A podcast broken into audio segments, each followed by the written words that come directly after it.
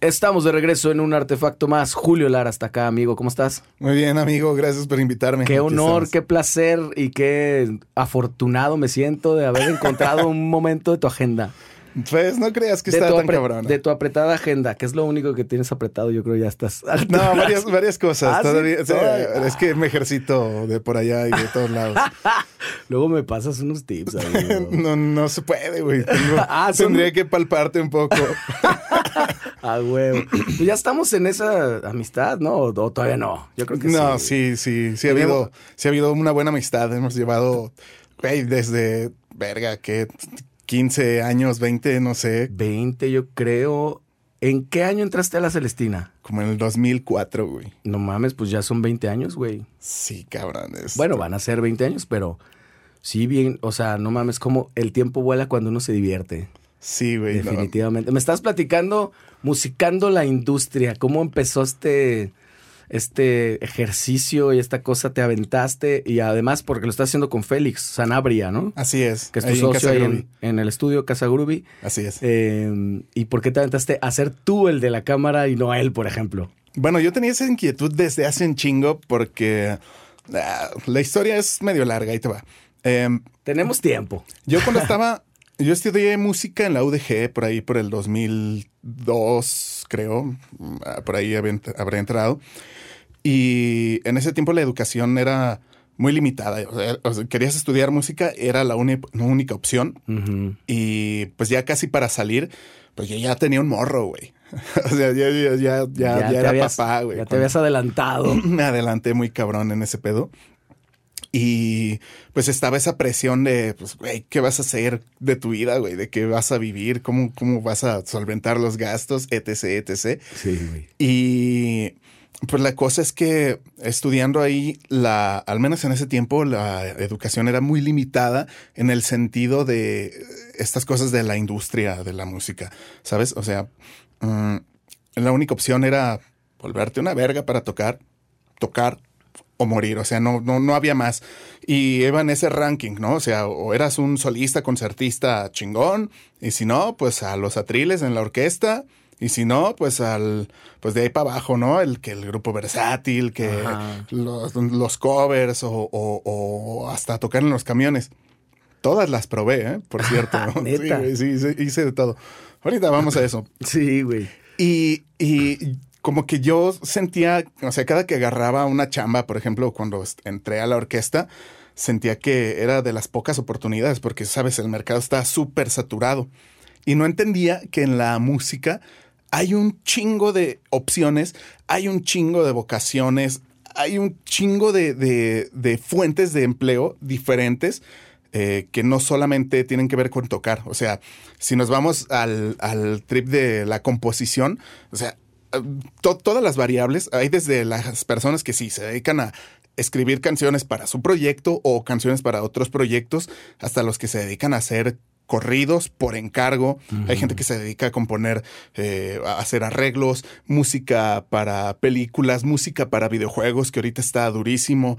Eh, Puta, güey. O sea, na- nada más pensando en composición, hay un putero de variables. Este, eh, también para los músicos también hay muchas opciones. eh, ingeniería, este, hay desde el drum tech hasta todos los tech que te imagines. O sea, si te late como la parte de organización, hay gente que se dedica a, organizar, no sé, los managers, eh, eh, tour manager, stage manager, eh, road manager.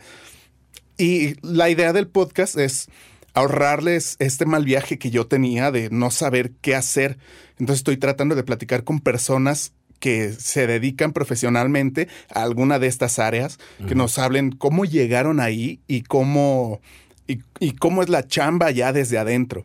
Eh, es en parte, sí, para ahorrar el mal viaje hacia las nuevas generaciones y también es para mí, porque a mí me mama conocer, o sea, a mí me gusta un chingo aprender de, pues, de todo, o sea, neta he probado de todo. Y, y no solo hablando de drogas, no, no es cierto, eh, jefa, no es cierto. Pero sí, lo he intentado todo, güey. Sí, que todas estas cosas, uno, resulta que uno aprende más, ¿no? Es pasa un poco como, como cuando empiezas a dar clases que, que te, te ves más beneficiado tú y en este rollo, tratando de facilitar una información a lo mejor a otra gente, en realidad te estás quedando con un montón tú. A mí me ha pasado en este ejercicio también. Pues es que sí, tienes que hacer eh, investigación un poquito, eh, o sea, aprender qué, qué puestos hay dentro de la industria y pues el solo hecho de estar platicando y conversando en, esa plática antes, durante y después del podcast, eh, a veces más lo, malo, lo malo es que los, ¿va? los trucos prohibidos siempre salen después del podcast. Ahí es donde el invitado se suelta, pero pues también. Lo que, no sabes es que mi truco es cuando nos despedimos, yo sigo grabando, güey. Ah, buena sí, sí, lo he pensado, ¿eh? Para hacer unos clips así como prohibidos, justo eso, güey. Bien demandado al rato. Sí, exacto. Es que ahí es donde hablan mal de no, y sí me han dicho, sí me te voy a decir, sí me han dicho algunas cosas. ¿No estás grabando todavía? No, es que fíjate que hasta estoy. Y sí lo tengo grabado, cabrón. La neta, por, por, por tema de espacio y logística, no lo guardo, pero podría. Sí, a mí, a mí también, fíjate que me ha tocado que me pidan que elimine algunas partes, que de pronto el invitado se soltó de más y, güey, sabes que esto sí me va a causar un, problema, hasta, pedos legales, pues. Exacto. A mí que Cristian Gómez eh, me, contó una anécdota con Cristian Castro. Ajá. Que sí me, sí me hablaba mal de él y todo. Y cuando hice, cuando hice el clip, se lo mandé. Le dije, ¿cómo ves, güey? ¿Pongo esto? Sí, sí, sí, seguro. Sí. y, de hecho, le mandé el episodio antes, velo. Ajá. Porque sí se me hizo medio delicadón y para mí era oro, güey. Yo dije a huevo, pero si me dice que no, no lo voy a sacar. Y me dio chance y se lo saqué. y es de los clips más vistos. Este, porque si es, si de repente, pues sí, me, supongo pues que, hasta se pueden meter en broncas y eso. Oye, y todas estas, estas cosas, qué interesante que me lo digas porque no, ni en pedo se dice en la escuela, güey. No, no, no.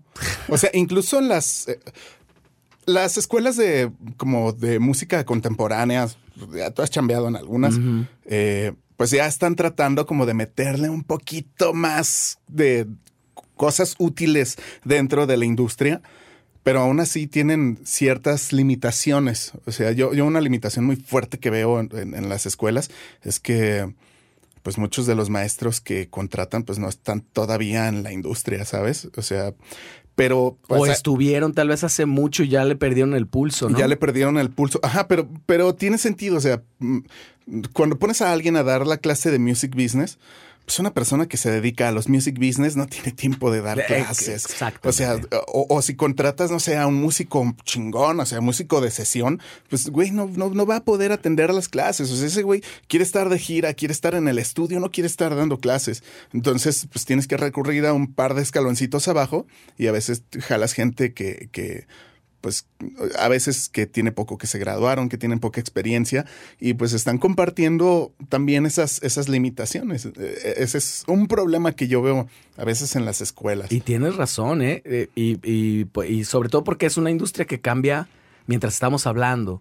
Entonces, si alguien se dedicó a eso hace 10 años, ahorita es otra cosa. Sí, no, ya no conoces las herramientas, ya no tienes las relaciones, ya las cosas se hacen de forma totalmente distinta. Sí, sí, es todo un tema. Oye, tengo una duda, no sé si me vas a hacer quitar una parte del, del, episodio, pero como que he visto eh, eh, tus algunos episodios de Musicando la Industria y como que no quieres mencionar la palabra fermata. Eh, oye, tenemos que cortar aquí. Ah, fíjate que le he sacado un poquito pero por cuestión de los invitados. Además de que mm, Fermata tiene históricamente, espero no salga un clip de esto. no, güey, te lo juro. Pero sí, sí tienen este tema como de que son... Mm, les cuesta trabajo aceptar la crítica. Ok. O sea, sí ha habido gente que de pronto alza la voz de algo con lo que no está conforme y pues han salido hasta demandados y cosas así. Dicen, no sé. Para ti no te ha pasado. A mí no me ha pasado y, prefiero, ajá, prefiero. Yo le tengo un cariño a esa escuela. O sea, yo estuve trabajando muchos años ahí. De hecho, eh, fui maestro de, varias, de, varias materias. Eh, en un tiempo incluso estuve está dando capacitación de maestros. Después fui directivo de la escuela. O sea, eh, mi, mi trayecto ahí fue. Mm, pues fue muy interesante. Incluso fui alumno de la escuela. primero fui maestro y después fui alumno de Fermata. Te aventaste otra carrera, ¿no? sí, pues yo había estudiado en la UDG, este, o sea, el, rollo clásico, solista concertista y ese, ese rollo. Y justo ahí en la escuela como que se me abrió un panorama muy cabrón hacia la producción y me inscribí, o sea, pasaba muchas horas en la escuela, estaba de tiempo completo, dije, güey, pues vamos a, entrarle y, me inscribí como alumno eh, y estudié pues prácticamente todo lo de ingeniería, las materias que yo daba, pues obviamente, pues había, había listas incluso de asistencia, en la que yo estaba como maestro y estaba como alumno. No. Estaba cagadísimo. sí. Cagado, güey. Sí, no, pues imagínate la hora de los exámenes Esta sí me la sé, esta no. Ah, tengo 9.5, ¿no? Pues bueno, de hecho me ponían un sinodal que, que, o sea, yo, yo diseñaba los exámenes. Yo incluso daba capacitación a algunos maestros en algunas materias. Entonces estaba como chistoso eso. Sí, fue una cosa rara. Fue una cosa bien rara, pero pues yo me metí por la cuestión de la ingeniería y la neta eso cambió mi vida cabroncísimo. O sea, yo me consideraba productor desde, desde antes de haber estudiado ingeniería y eh, eh, era lo que yo creía que era producir y ya después descubrí que lo que yo hacía era más parecido como a, dirección musical, a ser arreglista. Este, eso me, cambió muy cabrón, el entrarle así de, lleno a los fierros, a las matemáticas, a la física acústica, o sea, todo lo técnico, todo lo tecnológico. Pues de hecho yo siempre me consideré a mí mismo como un inculto en cuestiones tecnológicas y, eso me, obligó como a entrarle a la tecnología. Sí, como que creo que ese concepto lo tenemos mal cierta generación del productor musical que a lo mejor está más pegado. Yo me acuerdo que con y le decía, yo creo que más bien tú eres un director musical, no un productor. Porque no sabía comunicarse, por ejemplo, con el ingeniero. Y al, un productor musical tiene que tener esa comunicación, si no es que quítate que ahí te voy y, lo, lo, reemplaza, ¿no? Es, que, bueno, yo creo que el, productor musical eh, debe de tener una serie de habilidades que no siempre todos las tienen todas. O sea, hay productores que no saben nada de ingeniería y no saben nada de música incluso. Rick Rubin, güey. Pero, pero tienen esa visión y ese oído y, hace, y pueden dirigir y, y se vale. O sea, eh, yo daba hace tiempo una materia de, producción y trataba de ver los perfiles de los alumnos, porque había ahí especializados en ejecución, en composición y en ingeniería. Entonces yo les decía a los que no venían de ingeniería, güey, no, te agüites, esta no es una materia de ingeniería, esta es una materia de producción. Si tú, por ejemplo, eres bueno con la organización, se vale que contrates a un ingeniero y que contrates a un compositor y que, o sea, no es hacer trampa, así es la chamba en realidad. Pero yo creo que eh, sí te ayuda mucho como productor ser un poquito más completo. O sea, yo creo que las habilidades deseables en un productor, pues sí, obviamente van de, la mano composición, arreglo, eh, conocer, entender la teoría musical tanto como se pueda pero también cosas de, microfonía, técnicas de, grabación, de mezcla, de edición, de máster, de incluso de negocios, de administración, de logística. O sea, e, eso es lo que hace un productor, administrar el proceso completo de llevar a cabo ya sea una canción, un EP o un disco o una carrera de un artista.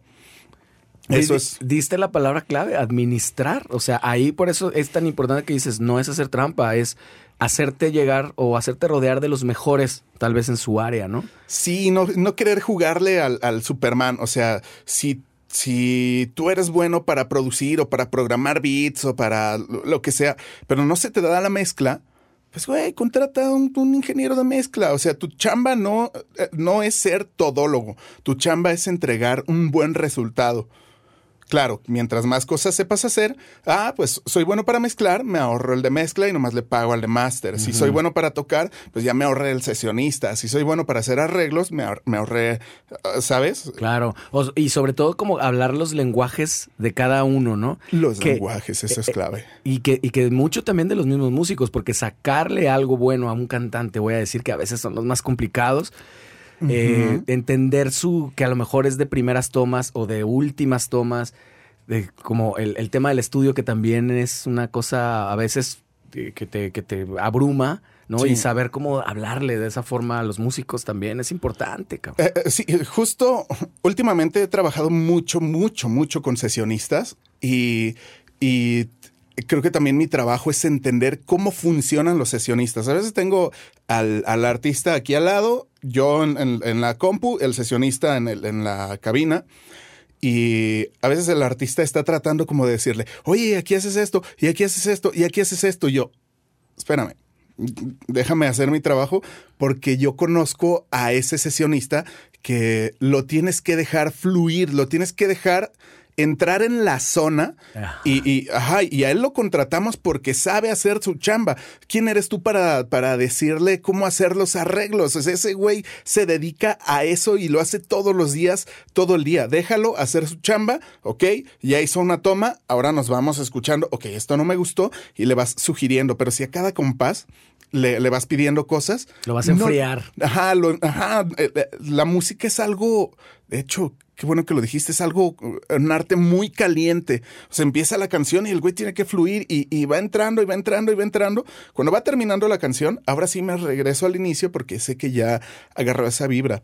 Pero es, o sea, es hasta el lenguaje también, entender hasta de técnicas de canto, cómo hablarle a un cantante. O sea, no le, no le puedes decir, métele más intención. ¿Más intención de qué, güey? O sea, no, güey. O sea, eh, ah, manda, man- o sea, usa los resonadores del pecho, usa los resonadores de la cabeza, este, eh, no sé, ahí uh, diferentes técnicas. O, o poder hablar, no sé, por ejemplo, cuando vas a un estudio de grabación, el Inge a veces eh, lo que va a tender a hacer es te va a pelucear, ¿no? Te va a pendejear porque cree que no sabes nada y hace lo que, lo que se te dé la gana. Pero si llegas, oye, quiero los overheads con una midside y quiero esto, ta, ta, ta, ya checaste la fase, o sea, el Inge está cagado así de, a la verga, güey, este güey sí sabe. Sí sabe. Y la puedo cagar y obtienes un mejor servicio. Claro. Ajá, te tienes que hacer respetar un poquito. Y además, ganarte un ese respeto y esa confianza hace que te permitan hacer su chamba. Porque, digo, hay, hay de todo. También hay artistas que simplemente te abandonan la canción y te dejan trabajar y ya después te dicen si le gustó o no le, no le gustó. Y hay otros como que los tienes aquí, aquí, aquí encima. A esos son, creo que los más difíciles. Y primero los tienes que, tal vez, Domar. domar, los tienes que domar. Sí. No, Y como un caballo tal cual. Oye, Sí. y navegar también entre estos, que a los músicos y a los productores, toda la gente que nos dedicamos a la música, nos encantan estos eufemismos completamente subjetivos, que es, ahorita que decías lo de la intención. No, este, o sea, sí hay, sí hay eh, términos técnicos que hay que usar, pero también, por ejemplo, ahí rómpelo más, o eh, este, entre, más frío, más caliente, más, más raspado, más áspero, todas esas cosas. tien- tienes que entender qué, qué tipo de músico es y qué lenguaje Eso. hablas. O sea, hay unos que sí, de plano les tienes que decir más intención eh, a, a- a que si le pides, no sé, este mm, tales notas, estacato. Ajá. Y el güey se te queda viendo así con un vato con tololoche, así de. ¿Cómo? ¿Cómo? Ajá, el güey sabe tocar, cabrón, y ya. Chicoteale y ya. Ah, más, chicotea, más chicoteado conmigo, ¿no? sí, hay, hay que hablar su lenguaje de todos. Y eso, yo creo que eso es el, el- el productor. Ajá, esa habilidad. Esa habilidad de casi tal- gestión, de Sí, dirección. Esa tal cual la he escuchado varias veces, casi tal cual, con distintas palabras de distintos productores. ¿De qué año eres, mi querido Julius? 1983. 83. Eres más joven que yo, cabrón. Yo siempre pensé que éramos de la edad. Estoy a unas dos semanas de cumplir 40. Apenas. No, pero apenas. Eres un niño, güey. 40 está bien. Pero Digo, ya- vienen unos achaques más cabrones. ¿eh? Y el examen de la próstata y todo eso. Se supone que ese te lo tienes que hacer desde los 25, güey. Ah, no, pero dicen que ya es por sangre, ¿no? Sí, no, pero a mí me dijeron que es con el dedo, güey. Así que a mí yo yo me lo checo todos los días y ando al puro putazo. A mí me cumplen, cabrón. A mí me habían dicho. Este, entonces te tocó tu infancia o tu adolescencia más o menos igual que yo en los noventas. Mazinger Z, Thundercats. Ochentas, noventas, ¿no? Ajá, O sea, sí. eh, sí, eh, 80 y, ¿qué me dijiste? 83. 83, o sea, en el 93 tenías 10 años. Para ahí tú, el 93, 94, 95, ya empezó tu pubertad y este rollo y la música que empezaste a escuchar y que te empezaste a apropiar, supongo, ya en los 90. Fíjate que fue desde muy chico, pero, o sea, no, no la estudié, nada más como que el- la descubrí como esa... ah, como que me daba cuenta cuando alguien cantaba, me daba cuenta que estaba como desafinadito. Ajá, descu- descubría como ciertas cosas o, o agarraba una flautita y a una melodía y le cambiaba unas notas que sonaban acá como raras y ya después descubría que eran intercambios modales o cosas así maniaconas, pues como que tenía esa, esa, esa facilidad. No, no me considero súper talentoso, sino más bien tenía la sensibilidad, porque Sí es algo que se trae, ¿no, Julius? La neta. probablemente, probablemente. Yo también siento eso porque no sé si lo compartes, pero en mi caso nunca fue como una decisión de me voy a dedicar- encontré mi camino, me voy a dedicar a la música. De verdad fue siempre lo supe, güey. No sé, cabrón, o sea, o sea, como que como entendía la música de una manera y lo mismo, tampoco me considero, no tengo ni oído absoluto, ni, ni, ni me considero el talento así pinche Mozart nuevo, ni nada, para nada.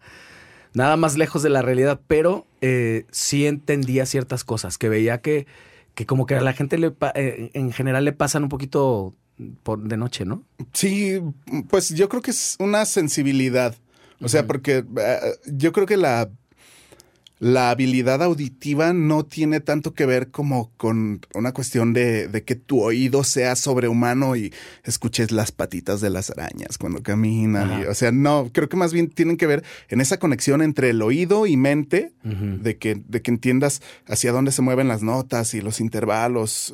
Aunque no sepas de intervalos, que lo entiendas, porque no, no sé, yo conozco personas que tienen oído absoluto, pero no, no se saben las notas. Ajá. Te- Tengo una amiga, una violinista, que tiene oído absoluto y este.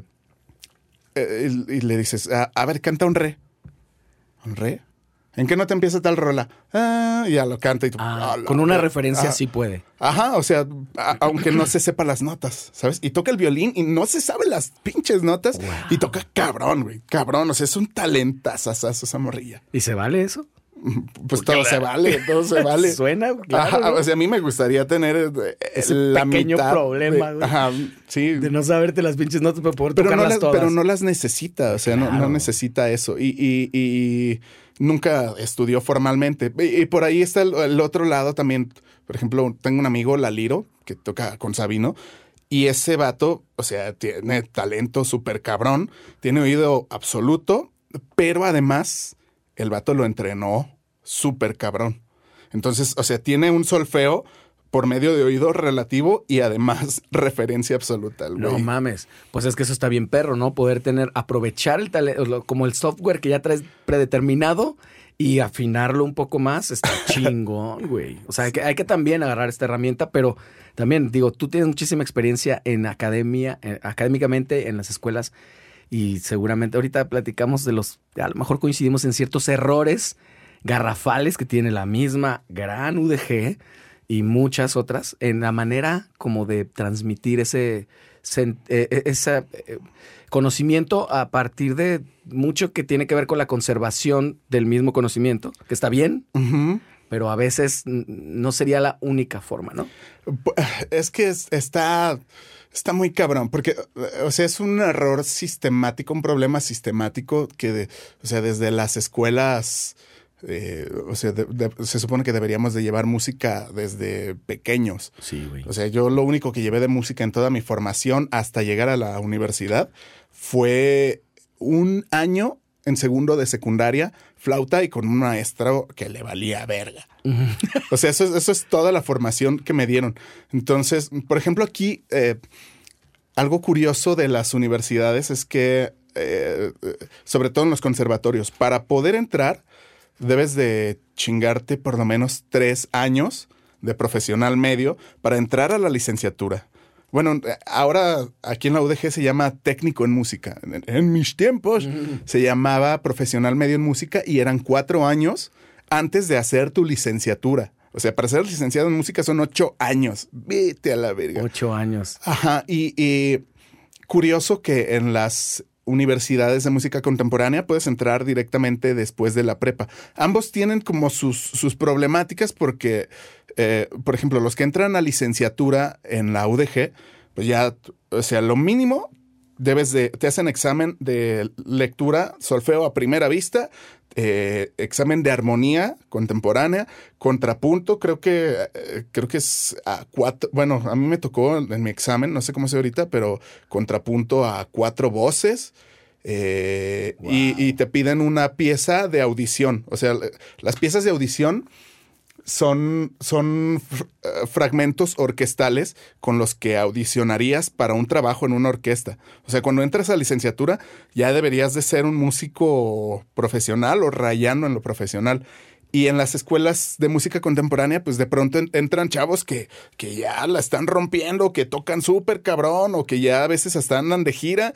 Y luego entra el chavito que nunca en su vida ha tomado una guitarra y los metes a todos al mismo salón. O sea, en, en- en todos los casos siempre hay, hay, eh, hay pros y contras, ¿sabes? Porque ah, seguramente te tocó dando clases que tenías al, al, al mitad del grupo que ya se saben todo y se te aburren con la clase y la otra mitad del grupo que no saben nada y que no te entienden Como el día absolutamente. uno. Ajá, todos los días, el día de la marmota, güey, sí, todos los días. Sí, está bien cabrón.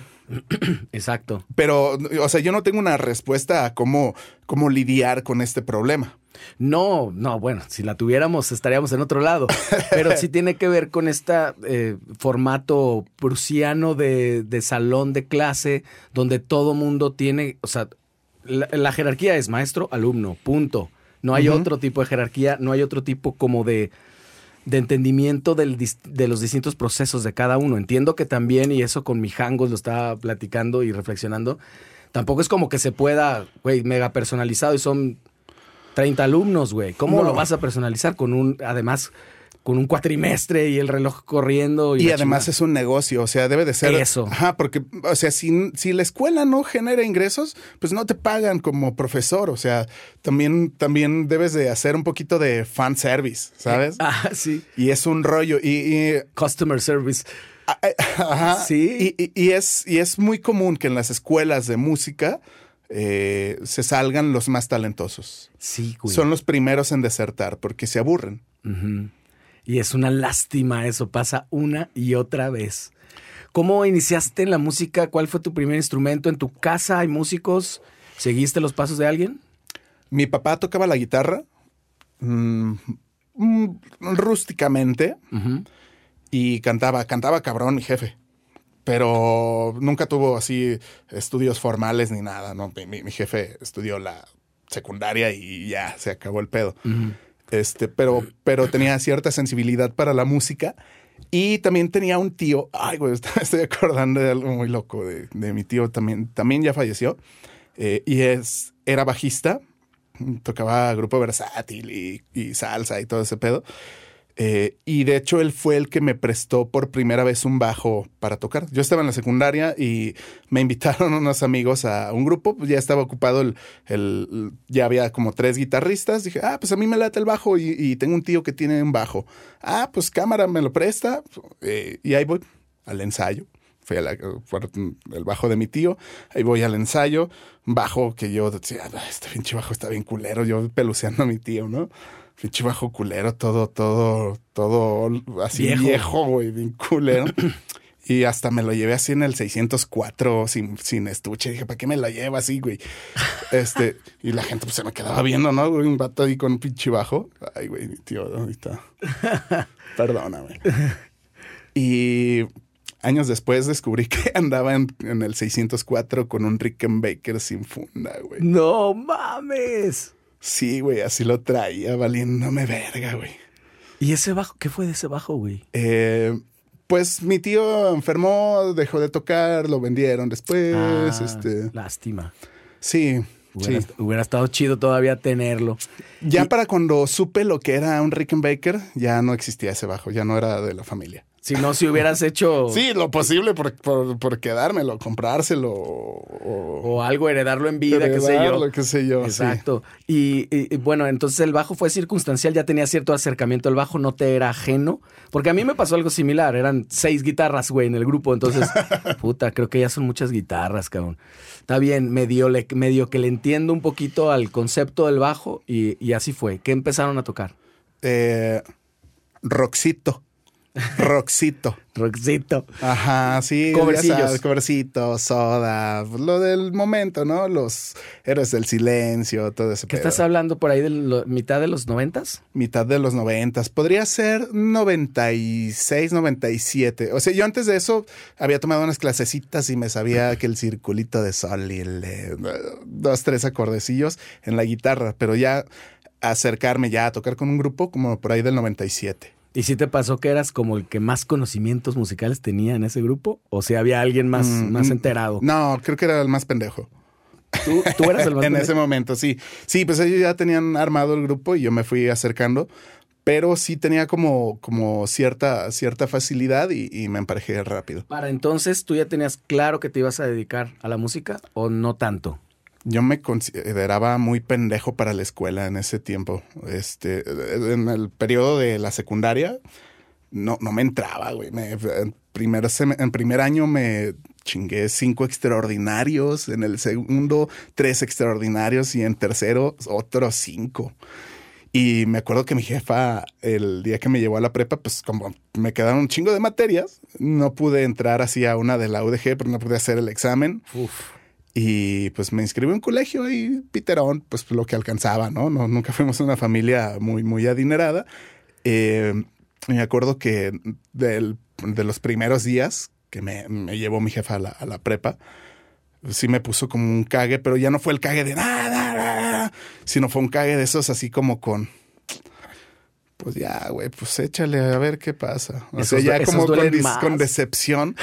Y me dolió un putero. Después de eso me volví bien ñoño. Actualmente soy bien ñoño para, para estudiar. Sí. Pero, pero antes de eso, y yo decía, bueno, pues en la música no se necesita estudiar tanto, pues me voy a dedicar a la música. Pues al cabo nomás Al es tocar la guitarra. Nomás es tocar la guitarra, no, hombre, güey. No, no sabía que, que, que para, para estudiar el conservatorio eran ocho años de, de régimen militar ahí en el solfeo, arreglazos y. Sí.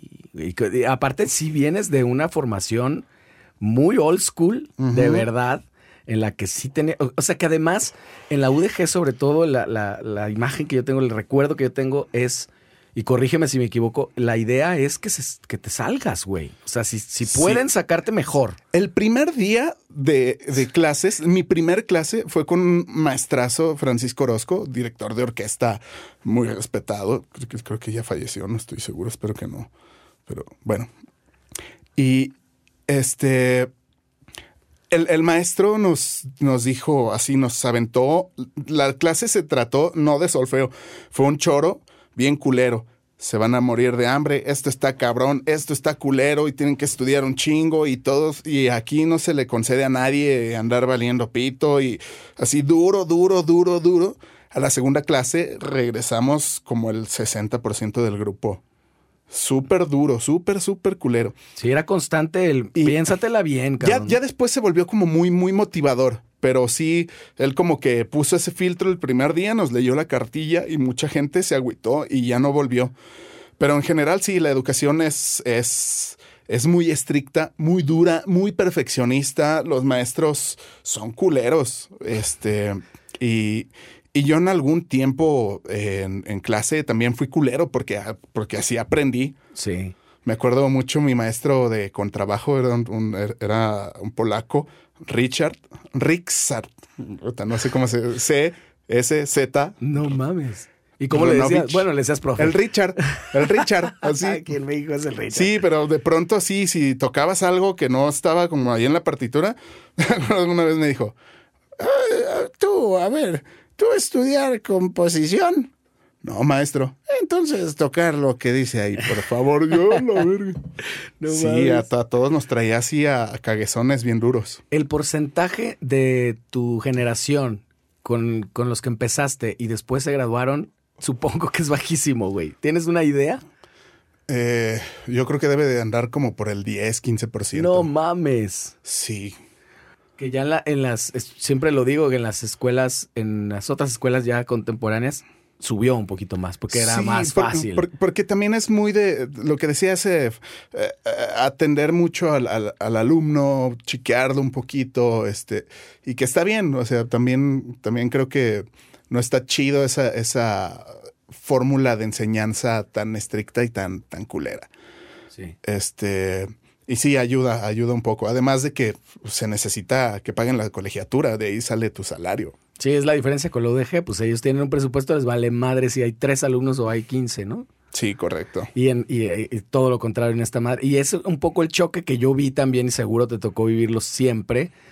Eh, de, de haber, eh, los maestros haber aprendido así, muchos haber aprendido de esa forma y tener ahora que modificarle. Y había este choque como de, no, no, así no es la música, tiene que haber mucho más rigor y cómo me estás pidiendo que me adapte a como él quiere, si quiere o no quiere. Y luego nos empezaron a tocar estos alumnos millennials, Sí. que también eh, fue un choque generacional importante, ¿no crees? Sí, sí, cabrón. Eh, Fíjate que yo dejé de dar clases varios años eh, y luego regresé por ahí como en el 2020, 21. Intenté dar clases otra vez en otra universidad y pues, me pareció todavía más difícil, más, más sensibles los alumnos y, no me gustó, no, no me hallé dando clases, como que no, no hice clic con la chaviza, Ujú. no hice clic y, y- y- y me decepcioné y- un poco. Y no tienes 60 años, cabrón. ¿eh? No, no, Vas apenas a los 40. Apenas voy a los 40 y no hice clic. Y durante un tiempo le eché la culpa a las nuevas generaciones.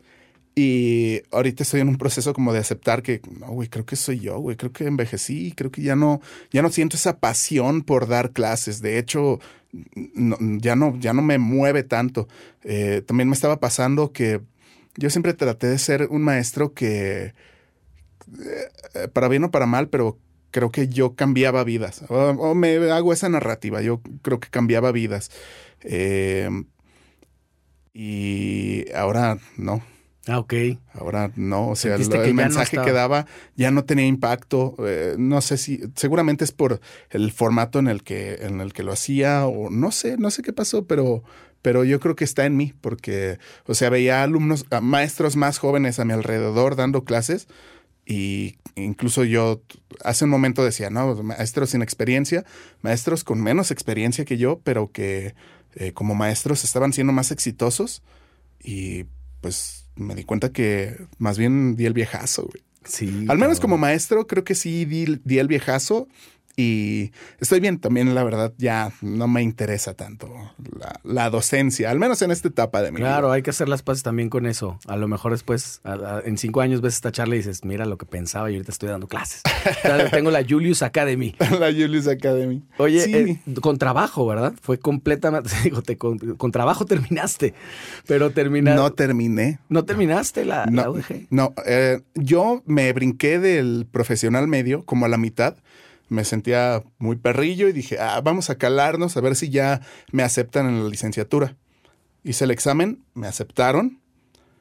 Eh, le batallé un poquito más porque algunas materias ni siquiera las había tomado, las tuve que hacer así de forma autodidacta.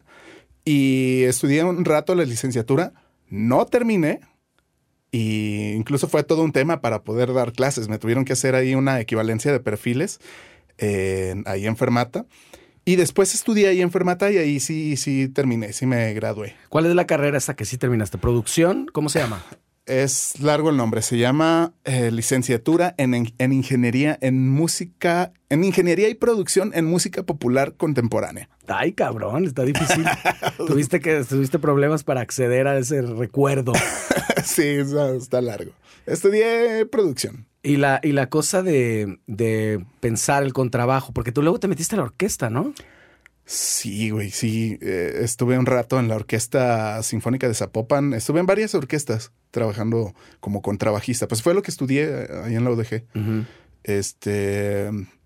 Pero también ahí está bien chistoso mi camino, güey, porque, o sea, como músico, neta, sí he hecho de todo, güey. Pero, pero, pero no mames, de todo. O sea, he tocado en, no sé, en barecitos de Tonalá, la planta, tres sets por 500 varos y he dirigido un musical en el, en el Teatro Diana por 50 varos, ¿sabes? O sea, he tocado en, en el Teatro de Gollado, Mozart, Beethoven y he tocado el Tololoche con un norteño en una casa con piso de tierra, güey. He tocado en el Bretón Jazz para 10 personas y me he subido a festivales de 10, 12 mil personas. O sea, he hecho de todo, güey. Me han amarrado, me han desmayado, me han... Pero jamás, jamás lo he hecho bien. es que hace, hace, poquito tuve esa, esa reflexión, justo platicando en un podcast, eh, como que me hice clic de, a la verga, he probado tantas, tantas vertientes de la industria que no me he especializado en nada, güey. Y eso fue un choque, o sea, eso te estoy hablando de dos, tres semanas, un choque que, que he tenido y creo que también estoy pensando como en esa opción de ya empezar a especializarme en algún género, porque, o sea, justo eh, está, mientras lo estaba diciendo, creo que la plática era sobre que un día en la mañana estuve trabajando con un proyecto de música electrónica y en la tarde una banda de rock y en la noche estaba haciendo corridos tumbados y al día siguiente hago hip hop y así todos los días algo, algo, algo distinto. Y pues soy ese güey que a todo le tira y a nada le pega. Y creo que. Y, mientras eh, estoy, no sé, preparando un seminario que, que voy a dar en una universidad sobre mezcla, creo que me está llegando como esas ganas de cerrar un poquitito el abanico ya. También ya me cansé un poquito de aprender. Toda mi vida la he dedicado a estudiar y toda la vida la he vivido fuera de la zona de confort. Creo que ahora más bien necesito una zonita de confort, aunque sea un par de años. Sí, porque cuando yo te conocí ya estando en la en, Celestina, eh, pues ya habías terminado, bueno, no habías terminado, estabas, habías tocado en la orquesta como contrabajista, pero ya estás tocando el bajo y según yo, algunas pláticas que tuvimos, venías incluso de tocar con bandas de metal o alguna banda de metal, no sé. Sí, esa fue una etapa también de bandas de trash, de power metal, que fue ahí donde yo sentí que di el brinco como músico. O sea, de cuando tocaba rockcito a... Yo cuando sentí que, que ya estaba, que ya me, empecé a sentir a gusto con mi forma de tocar, fue una vez que me invitaron a un tributo a Halloween, creo.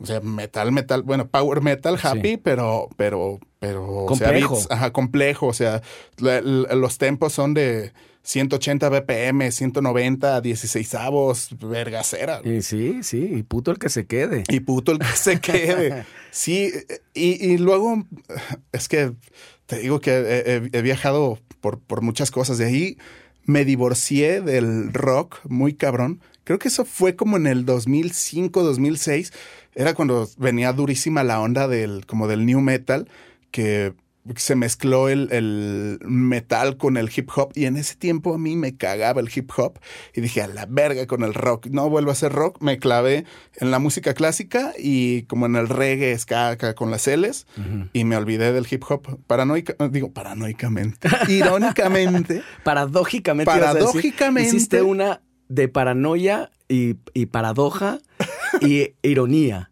Fíjate, y, resultó en paranoia. Sí, algo, algo dice mi subconsciente ahí. Eh, paradójicamente, eh, estos últimos años he trabajado mucho en hip hop.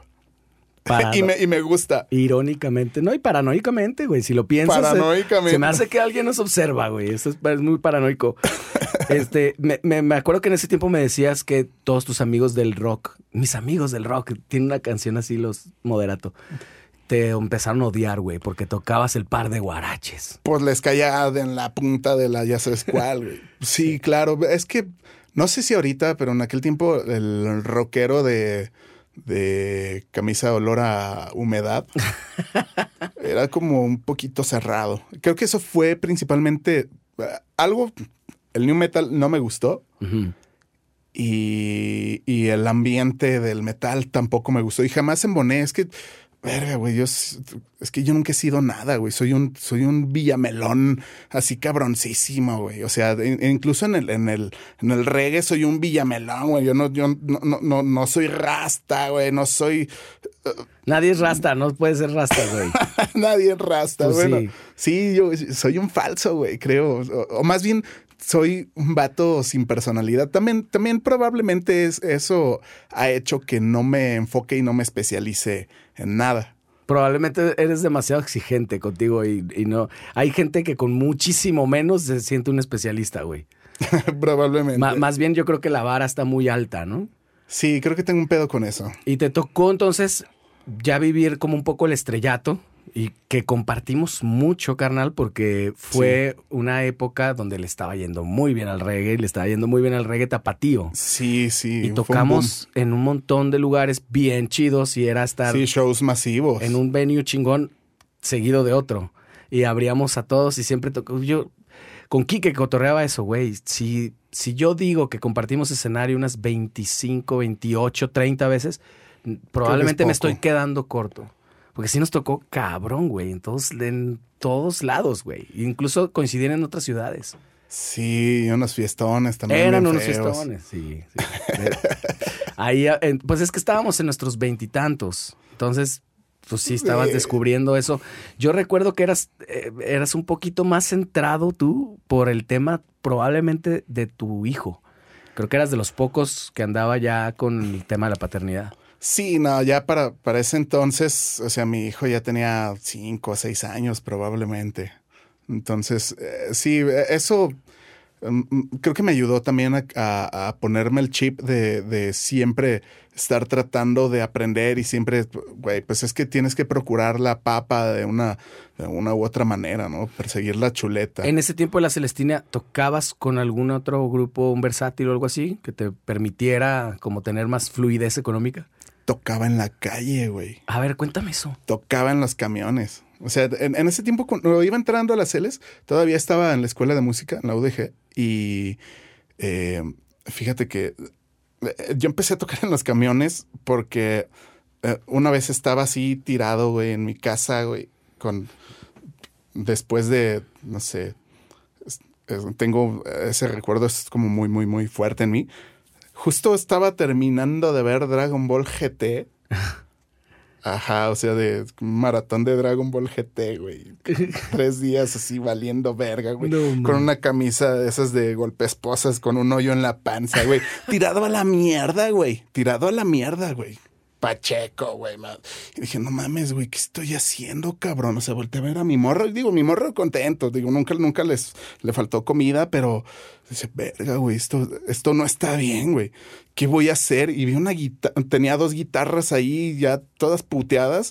Y entre de las dos hice una porque les faltaban cuerdas. Agarré, me aprendí dos, tres cancioncitas y me subí a los camiones y me fui a cantar a la calle, a los camiones, y de ahí eh, caí que a un cafecito y luego me empezaron a salir así huesitos tocando y cantando. Nunca he sido bueno para cantar, pobre de la gente, pero O sea, pero, Pero- rapper, onda, ¿qué? La flaca y... ah, empecé con eso y luego eh, me di cuenta que jalaban un poquitito más como a boleritos y, y que le quedaban también más a mi voz, porque yo nun- nunca tuve una voz así jovial, o sea, siempre tuve una voz como, al menos al, al cantar, como, como de señor. Aguardientosona. aguardientosona. Entonces vi que me quedaban mejor los boleritos y, y, pues eso me funcionó un rato, pero... eh, y luego empecé a cantar con Miki, ¿te acuerdas? Misael Martínez, el Claro. sax de, de las Celes. Yo sabía eso de él, pero esa parte tuya no la sabía. Pues me la empecé a pegar a- ahí, nos íbamos a cantar en los camiones, hicimos ahí un, un- un dueto, se llamaba Pepper Rose, Ok. Pepper Rose. Y ya Sí. cafecitos y más. Ya pues, más cafecitos y luego que fiestitas y luego ya tarjetitas y nos llamaban y buenas tardes, se encuentra el señor José Rosas. Ah, porque era Pepe Rausa. Pepper Rose. A huevo. Oye, ese primer camión, güey, ¿cómo...? Supongo que te da un chingo de pena, un chingo de, de, de, pues, de, no sé, cabrón, de, de prejuicio. ¿Cómo? eh, pero podía más lo que acababas de voltear a ver y verte a ti mismo con tu wife beater y decir, no mames, no más, güey. Lo pusiste en la balanza Sí, y pudo no, más una pues cosa me la aguanté, güey. Sí me daba un chingo de vergüenza. Más porque yo nunca, nunca fui de cantar. O sea, yo, yo, yo, de- mi acercamiento a la música siempre ha sido tocar y actualmente producir, pero jamás ha sido, y creo que jamás lo será cantar. Eh, pero pues tenía hambre, cabrón. Y pudo más eso. Y si fue como el primer camión y después ya fue cada vez más fácil. Fue cada vez más fácil y vas puliendo tu speech. Ah, pues para eh, solventar mis estudios, que para ayudar a mi familia. Pues primero no sabes ni qué decir. O sea, te subes, eh, tocas una rola y, y- y luego, ¿cómo pides dinero? No, sí, sí, sí es un proceso. Que a veces ese es lo más, ese es el truco, ¿no? Que ¿Cómo lo pides? que ayudó, ajá, porque, o sea, mm, no es tan fácil como decir, nosotros no somos muy buenos cantantes, pero preferimos hacer esto que robarlos. o sea, no, eso no, no, no funciona tan bien. Eh, pero pues vas puliendo tu speech y me ayudó mucho también en mi desenvolvimiento social, porque yo soy hijo único y como hijo único tiendes a ser como un poco retraído y, no sé, te da pena muchas cosas. Híjole, no la puedo casar esta chingada. la tienes. Ah, yo la tenía parada en la mano ahorita, güey. Fuck. No sé por qué. ¿Te la trajiste tú o aquí vive? No la, no la conocía. Es, eh, eh, es Willy, viene conmigo. Déjalo en paz. No manches, este, el, está, está bien cañón ese. Yo lo hice una vez, una vez con todos mis amigos el camión y dije nunca más. Y no por falta de necesidad, sino porque a, mí en mi, en mi balanza sí pudo más la pinche pena, güey. No, pues yo, yo no tenía nada, güey. Yo no, no tenía opción. Y, y sí estaba culero porque, o sea, ya tocaba obras orquestales, pero pues, verga, ¿de qué me servía? O sea, no me, no, no, no tenía chamba, pues. O sea, voy a tocar un concierto de Domenico Dragonetti en dónde, güey. sí, está, estaba cabrón. Pues eché baladitas ahí en el camión y, pues fuimos saliendo adelante. Poco a poquito ya empecé a agarrar otro tipo de chambas, luego ya eh, que eh, grupitos de covers, que al versátil, que a... Pues yo creo que como, como la hemos llevado todos. Te, he estado viendo que te está haciendo falta refil desde hace rato, así que vamos a cortar poquito. Espero que no se note tanto. Venga. Cuéntame un poquito de tu, de tu tiempo en, el, en la orquesta. ¿Cómo era el tema? ¿Está muy mal pagado ahí? ¿Cómo es? Hay muchos mitos también al respecto. Ah, eh, pues bueno, para empezar está muy saturado. Mm. O sea, porque te digo que es un embudo muy cabrón de, o sea, todos los que vienen de conservatorio, prácticamente es es como, si no estás ahí, ya se te empieza a complicar un poquito la vida. Este, si no estás ahí al 100, ok. más bien si no te aceptan. Ah, ok, ok. Si no pasas las audiciones, sí está cabrón, porque eh, como músico es difícil conseguir un ingreso estable. Y sobre todo si tocas música clásica, pues bueno, también está el, negocio de las, de las misas, que es un, es un gran business. Hay gente que se dedica a eso y genera mucho varo, pero también eh, pues está saturado por ese lado. Y es muy exigente. O sea, cuando yo entré a la UDG, estuvo muy, muy loco porque eh, en ese momento habían corrido a un montón de, de, músicos de la orquesta, porque en ese tiempo era Sinfónica Juvenil. Entonces todos los que pasaban de 31 años, una cosa así, pum, me los echaron para afuera. Ya no eran jóvenes. Bueno, mames. Ya no eran jóvenes. brutal. Sí, güey, te quedas sin chamba. Pues eh, no sé, yo creo que media orquesta entramos y el director justamente en, el primer ensayo, pues yo cuando llegué dije, ah, yo soy bueno para leer a primera vista, me sentía acá Juan Camaney. No, hombre, güey. Eh, llegamos, ya está tu, parte, tu carpeta en el atril. Ok, vamos a la primera pieza. Tiene por ahí, este, creo que eran las bodas de Fígaro. Y yo no había tocado esa pieza, pero vi puras corcheas y dije, ah, está pelado. Venga.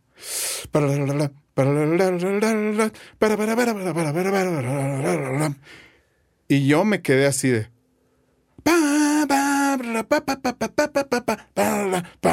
Todos los que entramos ese día, yo los veía así, acá, según ellos tocando, y el arco bien lejos de las cuerdas, ¿no? Haciéndole al pendejo, y yo no sabía ni dónde íbamos hasta que el, el estaba al lado del principal, hasta que me dice, cambia la página, y yo, ah, mi trabajo como segundo en el, en el atril es cambiar de página, ni siquiera alcanzaba a ver dónde iban. No. No, de la virgo, así todo. y luego ya terminamos esa pieza. Ahora vamos a la que sigue. De la, no toqué nada. Ese, ese ensayo fueron tres horas de nomás quedarme congelado. Y dije, no mames, me van a correr. Y esa presión de que no tienes otra cosa, es lo único me fui, saqué copias, estudié toda la noche, al día siguiente, todo el día, llegué, dije, no, y se me la va a pelar. Llego, ya está la carpeta, dije, ah, ya chingue. Abro la carpeta y, ay, esta no la vimos ayer, esta tampoco, está tan puro repertorio nuevo. Taca, taca, taca, taca, taca, taca. No toqué absolutamente nada. Le saqué copias.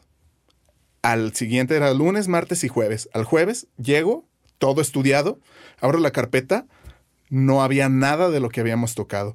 Y la siguiente semana, repertorio nuevo cada día. Pam, pam, pam, pam. Fueron como dos meses de repertorio nuevo cada día. No, güey. Fueron dos meses que el director lo hizo a propósito para que nos cagáramos y varios se salieron, o sea, varios así le- se, se cagaron y, y- y no volvieron.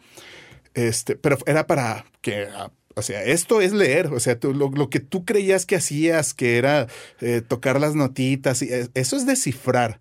Leer es que te pongan el papel y dale.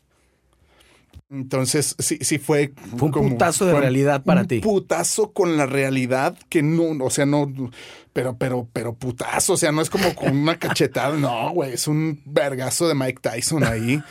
Sí, Cabrón. Sí, ya, ya, ya como para el mes, ya tal vez a los 15 días, ya no me perdía y tocaba así como algunas frases, las notas largas y, y, y- y, y no se me pasaba el cambio de página. Porque luego, la página, cabrón, o sea, me gritaba el, el, el- el- el principal y yo, ah, sí. O sea, y en Oye, ese- de ese pedo se da cuenta el director. Claro, claro, lo, lo hizo a propósito porque sabía que estábamos bien pendejos todos y tenía media orquesta de puros tontines. Y lo hizo a propósito. Lo y- hizo a propósito. Y no, y no hubo servicios de la orquesta en- en- como en esos dos meses. O sea, si acaso hubo un concierto por ahí. No mames, güey. O sea, era. Lo dedicó el director a pulir, a filtrar, a que se salieran los que se tenían que salir y a que se quedaran los que se tenían que quedar. Como Sí. en tu caso te aferraste mucho por hambre, ¿no? Por hambre, pues no tenía otra cosa. Sí, o, sea, sí, o sí. me, o me pongo las pilas o me las pongo. O, o me regreso al, a, a andar valiendo pito. Otra vez. al otra vez al camión. Que bueno, no, no, no había dejado 100% el camión, pero pues cada vez era, era menos. O sea, porque ya también daba clasecitas que en una prepa, este, que ya los covercitos el fin de semana, el dominguito en, en un cafecito. O sea, ya había más cosas, pero, pero sí, no, no tenía más. Sí, tenías que cuidar eso. Hay una anécdota, fíjate, con, con este rollo del, del- de la orquesta que compartimos, seguramente te acuerdas, que es muy, Mm. para mí es muy, muy, así como muy clave, güey. Estuvo poca madre hablando de los lenguajes distintos de diferentes como tribus. Ajá. Eh, hicieron un tributo a um, Bob Marley. Sí. Mi querido amigo Edison me invitó para hacer la banda, la backup band, ¿no? Y, y pues iban a traer cantantes de otros lados, este Boris de Cultura Profética, estaba acá el Adán y estaba Henry. Henry, pues varios cantantes, ¿no? Entonces, pues todo sonaba bien y le sumamos una orquesta. Yo, desde mi grandísima ignorancia, aún así sabía yo, güey, no creo que sea tan fácil como que nada más metes a la orquesta y ya, porque todos ellos están leyendo y nosotros, pues no. Y, no- y normalmente los cantantes de reggae suelen improvisar un chingo. Sí, Eh, a varios les pasó que se siguieron ahí. Sí. ¿Y como dice el público? Y güey, acá los- a la orquesta se les acabó la A, a- partitura. a ¿no? eso, a eso voy. En los ensayos, eh, pues ellos traían el, el papel tal cual, la- las canciones como venían en los discos, ¿no? Eh, las grabaciones originales. Entonces, nosotros sin voz, porque nunca fue ningún cantante a ensayar, pues nos estábamos perdidos, güey. Steer It Up y estas que son iguales, iguales, iguales, iguales, son muchas barras de lo mismo. Ahí lo que el, el- el músico como de mi tribu, pues te recargas en el cantante. Cuando él diga, entonces ya es el coro, cuando él diga no sé qué, pero pues en la orquesta no, güey, son tantas barras y punto, ¿no? Entonces, desde los ensayos estabas siendo tú, ahí coincidimos de que tú ibas con la orquesta y estabas como siendo un poco el intérprete, que nos decías, no, güey, ahí este pedo, ¿no? O sea, tú como que estabas hablando los dos lenguajes. Mediando un poquito. Ajá. Y ahí se suavizó un poco que el director lo hicimos emputar mil veces. Bajista, ahí no va ese pedo. Y yo, ¿dónde vas? Y yo, no tengo el puta No, y, te- idea, y luego güey". te cagoteaba como si fueras de la orquesta, ¿no? Exactamente. Y llegó el día del show y efectivamente sale el Adán, o no me acuerdo quién, y, ¡ey! y ya pasaron cuatro barras en la orquesta iba en el coro, güey. Sí, es, es Este justo, justo a ni Dan, entraba. a Dan le pasó eso de que este, me, me dijo, ah, oye, tú me avisas dónde entrar. Y yo, Simón, pero pues yo estaba hasta atrás en los Sí. atriles y yo así, güey, güey, ¡Ahí! ahí, ahí. Pues no, güey, nada. El vato saludando, El vato gente. saludando así, ah, pues acostumbrado a su, a su banda que puede darle vueltas y vueltas y ya cuando él decide entrar y empieza la rola. Pues acá, o sea, si, si tienes que hacer un cambio de esos, ¿a dónde te vas? O sea, ¿vas en el compás 64 y a dónde vas? ¿Al 33 o qué chingados? Este se deja. Sí, exactamente. Y tú, y tú no era como que pudieras con la orquesta decirles a todos, no, güey, estamos en el 20 y tal, porque pues no eras del director ni nada. Y, y- No, y el director tampoco estaba acostumbrado a ese tipo de geeks. Pero creo que ahí se suavizó un poco porque incluso hasta se puso un gorro con dreads y así la chingada estuvo como que dijo, bueno, estos son un desmadre, vamos a ver qué hacemos. Pero sí pasó en varias canciones que incluso terminó la orquesta, la, la- la- la obra había terminado y la, la canción iba a la mitad, güey. Ah, Le, le pasó a, a Henry, muy cabrón. De hecho, creo que esa, tú me, me prestaste el bajo para tocar eh, una rola, la de I Shot the Sheriff, Ajá. creo. Y a Henry, pues como que la, gente estaba respondiendo bien. Se acabó la partitura justo en el momento en el que Henry grita, "Ah, ¿cómo dice la gente? I shot. La orquesta ya estaba cambiando la página y yo, "Ah, verga, ¿qué hago? ¿Qué hago? ¿Qué hago? ¿Le sigo? ¿Le paro? Y ya le dimos unas vueltitas, se bajó bien ahí- emputado. Tú, Se bajó bien encabronado. tu, tu, tu cerebro se dividió ahí porque pues eras parte de la orquesta, pero también de la banda. No, cuando hicieron este, esta cosa del rewind, que estaba Mario ahí que le hallaba súper bien y otra vez vuelven a empezar la canción y el director volteó y what the fuck, güey, que se usa mucho hacer esto de empezar la rola y siempre no. Ajá. Este, es muy de muy del reggae eso. Y pues el director dijo, ¿qué pedo? ¿Se equivocaron? ¿Por qué volvieron a empezar, güey? ¿De qué se trata esto? Nadie le dijo nunca nada.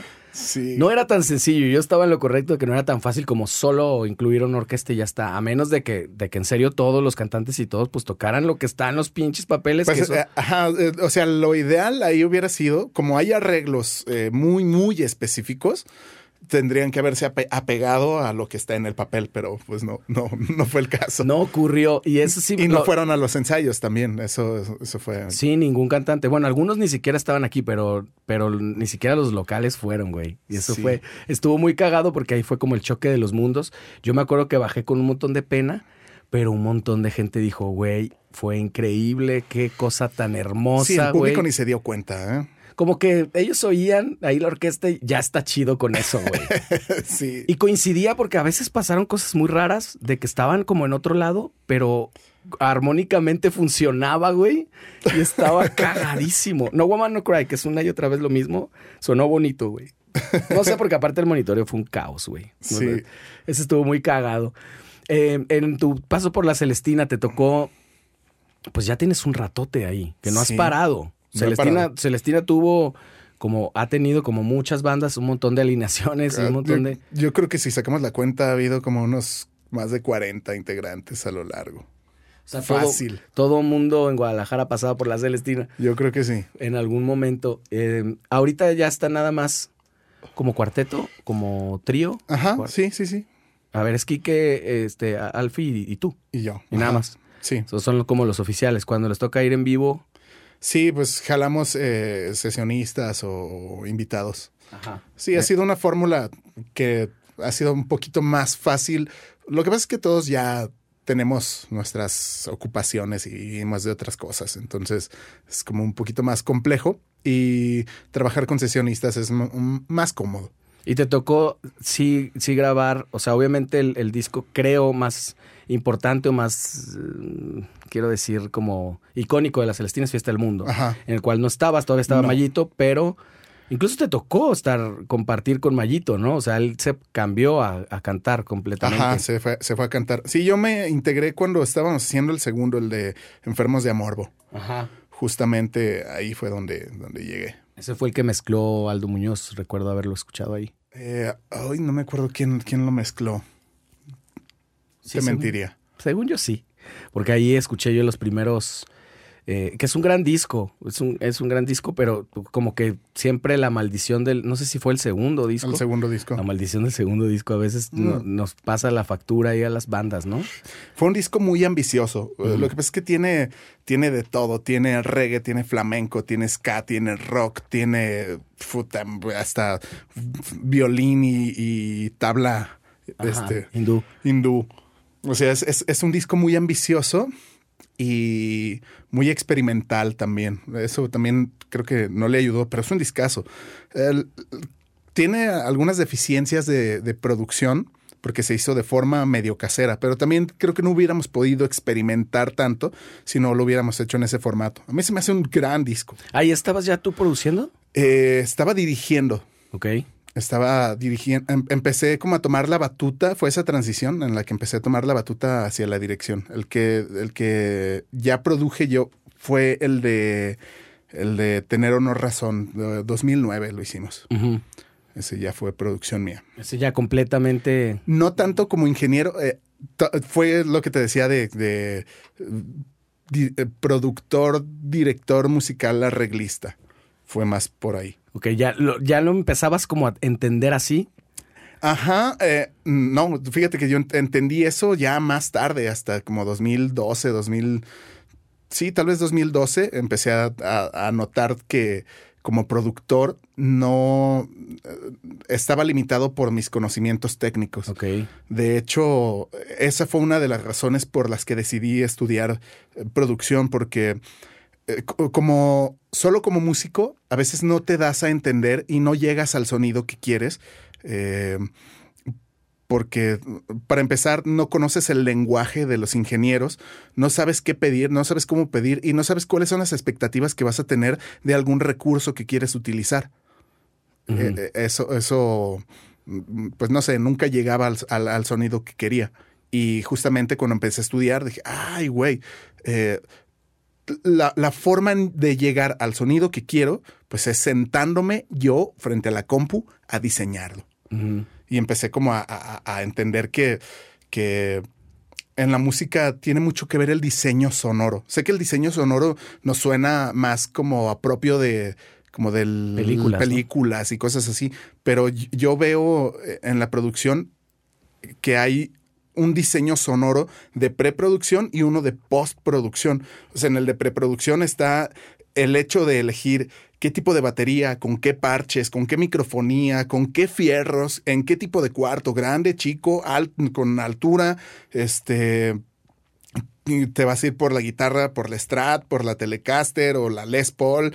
eh, todo ese tipo de cosas es como el diseño sonoro para mí de preproducción. Y luego viene un diseño sonoro de postproducción, que es el, eh, la programación, el sound replacement, el, el- el, eh, las ediciones creativas, toda esa parte del chopping, glitching, reversear, sampleos, este, todo ese tipo de cosas Ujú.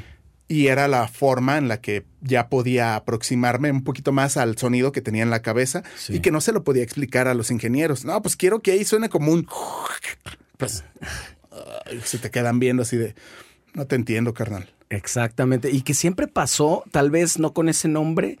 Estoy pensando, por ejemplo, en discos importantísimos en el rock como el re o el, el circo, que lo que logran es cierta consistencia en el sonido, ¿no? Que, que se, se entiende que es del mismo disco, una y otra canción, como que tienen un hilo conductor. Y tiene mucho que ver con el sonido, el diseño sonoro, que a lo mejor, fíjate, hablé de dos discos que produjo Gustavo Santolaya, cagadamente, pero no sé si lo tenía tan claro ese concepto de diseño sonoro, a lo mejor le hice distinto, pero, pero finalmente es eso. Sí, sí, pues es una paleta de colores, o sea, el, el elegir la instrumentación es una paleta de colores. O esos discos legendarios que rentaron una casa y la acondicionaron ahí con colchones, se llevaron una consola, hicieron el, di- el disco y todo el disco tiene impregnado como esa, esa vibra de ser grabado en una casa y no en un estudio. Ese reverb de las escaleras y todo eso, pues eso es diseño sonoro de preproducción. En preproducción haces eh, como esa, esa gestión, esa planeación. No sé, vamos a rentar una cabaña en Tapalpa. ¿Y por qué? Pues por varias cosas. Quiero el sonido de la madera de la cabaña y además quiero la vibra de los vatos que van a estar ahí fumando mota todo el día. Y, o sea, eso también es diseñar y es gestionar. Exactamente. Y eh, fíjate cómo, y- y es lo que de alguna manera estabas buscando. Me quiero regresar un poquito a tu paso por Fermata, que fueron muchísimos años. Al final suman cuántos años. Fueron cerca de tal vez ocho años estuve ahí en Fermata. Que me- de hecho, yo venía acordándome en el carro que tú me pasaste el dato de Sí. Fermata. O sea, tú como- creo que me hablaste y me dijiste, oye, están buscando maestro en Fermata. Em, y yo como que no me la creí, güey. Dije, ah, la verga, güey. Este, porque en ese tiempo yo tenía Fermata en un como en una estima así de, ay, güey, no, está muy cabrón. Y pues, no, no me van a aceptar. Y dijiste, güey, chingue su madre, güey, lánzate a ver qué pedo. Y tómala, que sí quedé como, como maestro. Y te quedaste para siempre. Para siempre. Sí, no, pues una gran parte, mis mejores años de mi vida se los entregué a Fermata, yo creo. Pero sí fue algo muy chingón porque eh, en ese tiempo de hecho, para entrar estaba súper cabrón. Las audiciones te las hacía eh, un maestro que se llamaba eh, Luis Cepeda, ya, ya falleció, pero es un, es un arreglista brutal, brutal. O sea, es un músico formidable. Bueno, era. Eh, y, sí fue un examen durísimo de ejecución, improvisación, lectura a primera vista, dictados rítmicos, así seis octavos con figuras así de la muerte, eh, eh, dictados melódicos eh, y examen de conocimiento sobre industria. Y pues bueno, no me fue tan mal pero, pero tampoco la, rompí en, el, en, ese examen. Pero eh, tenían un sistema bien chido de capacitación que cada seis meses te hacían un examen, pero pasado de ñonga, güey, así, pero de, audición como para, para entrar a un grupo mamalón, así, no sé, güey, X. Eh, y si lo pasabas exitosamente, te daban un aumento. Entonces eso a mí me incentivó. Ya tenías el aliciente. El aliciente y yo me la pasaba estudiando. O sea, terminaba mis clases y me quedaba ahí a estudiar, a leer, a, a, pegarle macizo. Me hizo crecer muy cabrón esa escuela. ¿Y ya de ahí es cuando te empezaste a ser súper ñoño? Eh, ya, era, ya era ñoño. Desde la prepa me volví ñoño para, para el estudio. Para, o sea, pasé de ser el, el tontín de la clase, siempre lo fui, güey. a llegar a la prepa y ser el vato que mandaban a la Olimpiada de Lógica, a, la, ah, la de Matemáticas, el rodeo gramatical y todo eso. no mames, neta, qué chido. Me volví un ñoñazo. Ya cuando entré a la, a la UDG eh, a estudiar música, pues ya, ya era muy, muy, muy clavado. Ya traía ese chip. Y ahí en la, en la, pues te quedas con cosas bien chidas de Fermata, con cosas supongo también. hay muchas como como historias ahí, pues medio, medio agridulces para muchos, pero en tu caso fue una historia chingona, ¿no? En mi caso fue una historia muy chingona porque, o sea, empecé a crecer muy rápido dentro, dentro de la escuela, o sea, gracias a estos exámenes de maestros, yo siempre eh, me volví hasta como ese morro este, ya no era morro, pues, pero es ese morro que es tu compañero en la escuela, que es el ñoño, pero que además siempre es competitivo y es el que está en clase y siempre levanta la mano y siempre quiere ser el mejor en los exámenes. Pues me volví eso. Eh, nunca fui el mejor maestro, eh, pero pues traté por lo menos de en los exámenes tener, estar así en el top de las calificaciones de, de maestros. Eh, y te digo, eso, eso me ayudó muchísimo. Y ya después de tres años de dar clases ahí, fue cuando me inscribí como alumno. Ajá. Que, te tocó ser tu propio maestro en algunos casos. Me tocó ser mi propio maestro. Pues, ajá, justamente en ese momento la plantilla docente estaba muy cabrona. O sea, había maestros bien pesados para todo. Y dije, creo que es un buen momento para estudiar aquí. Y me tocó algunas clases eh, con maestros muy chidos. Después hubo algo a lo que llamo el el tercer holocausto de Fermata, que ha tenido, es que ha tenido como varias etapas de cambios fuertes de plantilla de maestros y me tocó un, cambio muy fuerte y ya me empezó a tocar clases con, con chavos que fueron mis alumnos, ¿sabes? Ya fue como, mm, bueno, pues ya, ya estoy en los últimos semestres, pues ya, ¿qué más da? Pero sí, sí sentí que, que no estaba mal, pero, pero sí veníamos de una plantilla docente muy cabrona. Y que de hecho, cuando yo entré, antes de que yo entrara, hubo otra plantilla docente todavía más cabrona. O sea, había maestros, no sé, pues bien pesados, no, no, no, quiero decir nombres. Y antes de eso, hubo otra plantilla todavía más, más pesada, como que que todos los proyectos y todas las escuelas es normal que, que pase eso. Este, pero, pues sí. Hay, hay, dos cosas que quiero reflexionar ahí con el tema de la escuela, la experiencia que tú tuviste. La primera es lo que fue de, de, que está un poquito no planteado en su época y en su situación y, y, se mm, habla de este entonces customer service y los alumnos se, se convierten en clientes o así lo ven las empresas, que finalmente es una empresa, ajá. Eh, que ya era ya fue como medio salido de su tiempo. Pero ¿cómo es además ahora? ¿Cómo empieza a ser, te, te lo digo que lo, lo, hablaba con Hugo Mijangos, en, en, en un escenario donde ya hay inteligencia artificial, donde como convénceme para qué voy a necesitar yo saber armonía si tengo algo que le puedo pedir una armonía tipo tal y me lo va a hacer. Y yo ya soy productor porque hago beats y yo ya soy puedo incluso ayudarme para componer una canción, no necesito estudiar escritura creativa. ¿Cómo ves cómo era y cómo es? Ay, cabrón, es, es todo un tema. ¿Lo dices como por el lado de la educación o por el lado de la industria? De la educación.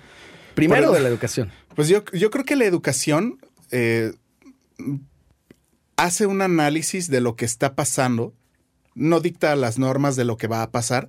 Entonces yo creo que es algo que apenas está, está sucediendo. Eh, hay algunas escuelas que lo están tomando bien, por ejemplo, que están empezando ya a implementar eh, eh, mucho música enfocada a videojuegos,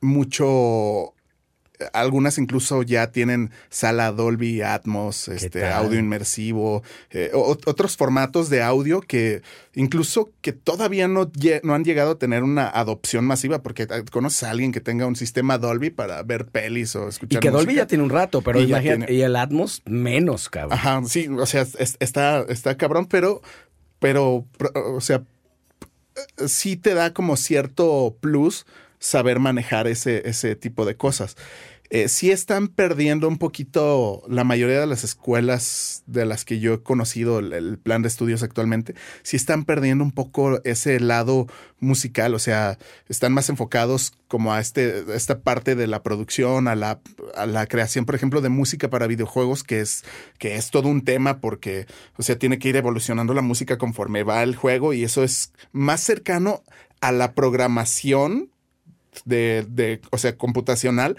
que a, que a, la música. Que a la música.